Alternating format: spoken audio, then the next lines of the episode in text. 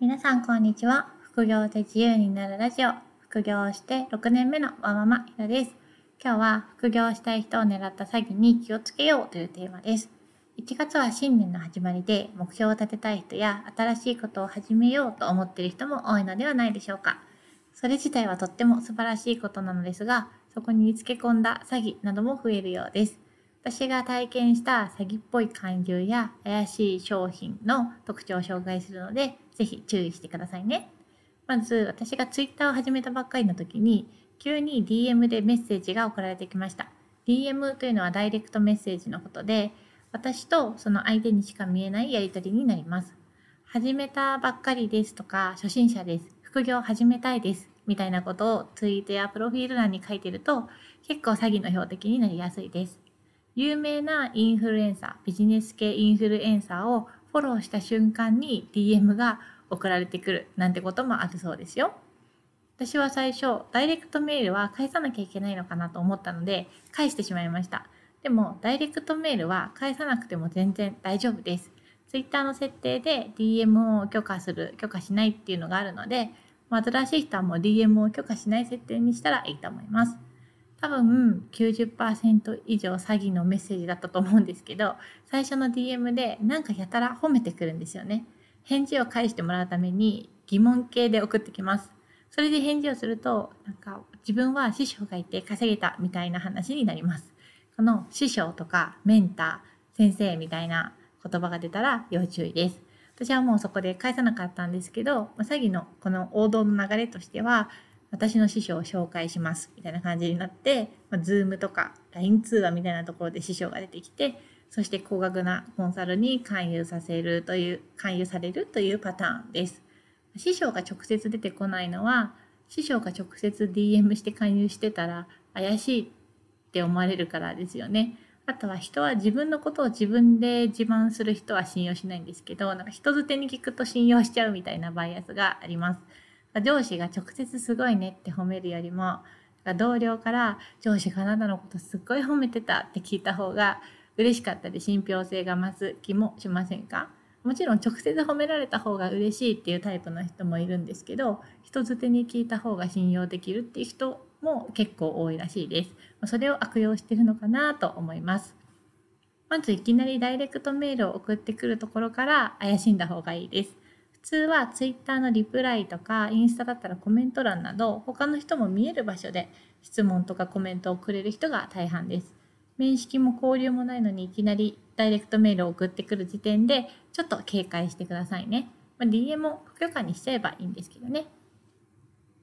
あと、背取りに関して言えば、グレーゾーンか、まあ、ほぼアウトじゃないかっていう手法を、まあ、堂々と教えている人なのかグループもいます。背取りをやってる側からするとそれは規約違反だからやめといた方がいいやつだなってわかるんですけどやったことない人だとそれが規約違反になる危ない行為かどうかって判断がつかないですよね。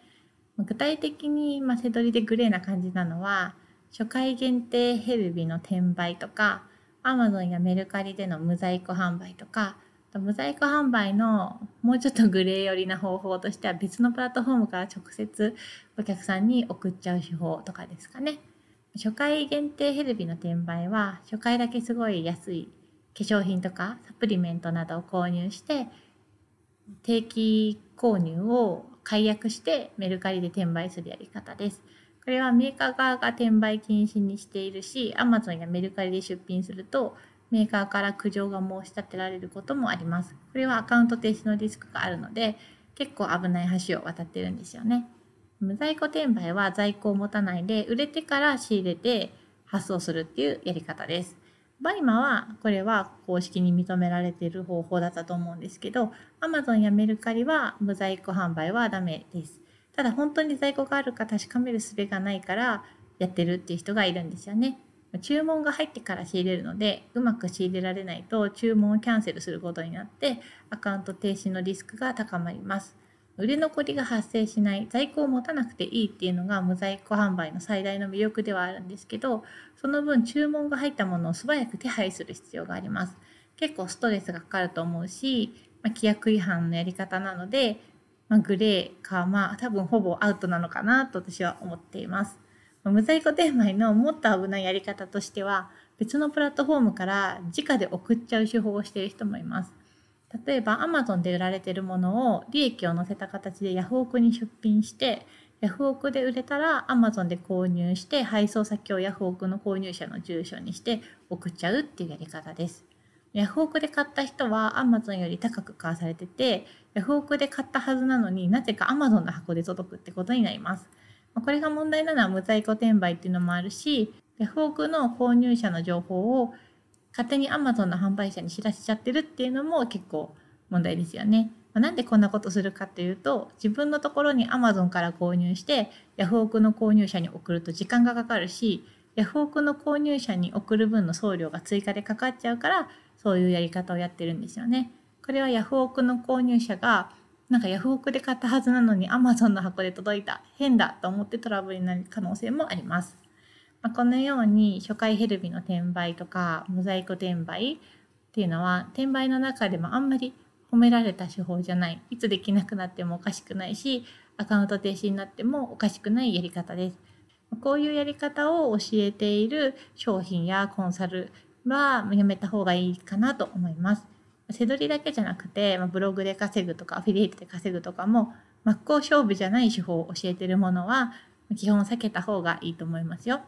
真っ向勝負だと魅力的な売り文句にならないんですよね。人間楽したいから1日10分でとか在庫リスクがないとかブログ記事は自分で書かないとか誰かが全部指示してくれて自動で稼げるようにしてくれるとかそういう方が詐欺をしている側からすると引っ掛けやすいってことなんでしょうね。詐欺に引っかからない究極の方法は楽に稼げる方法なんてないっていうふうに肝に銘じておくことです。副業をこれから始めようって思っている皆さんはそういう詐欺に引っかからずコツコツ頑張りましょう。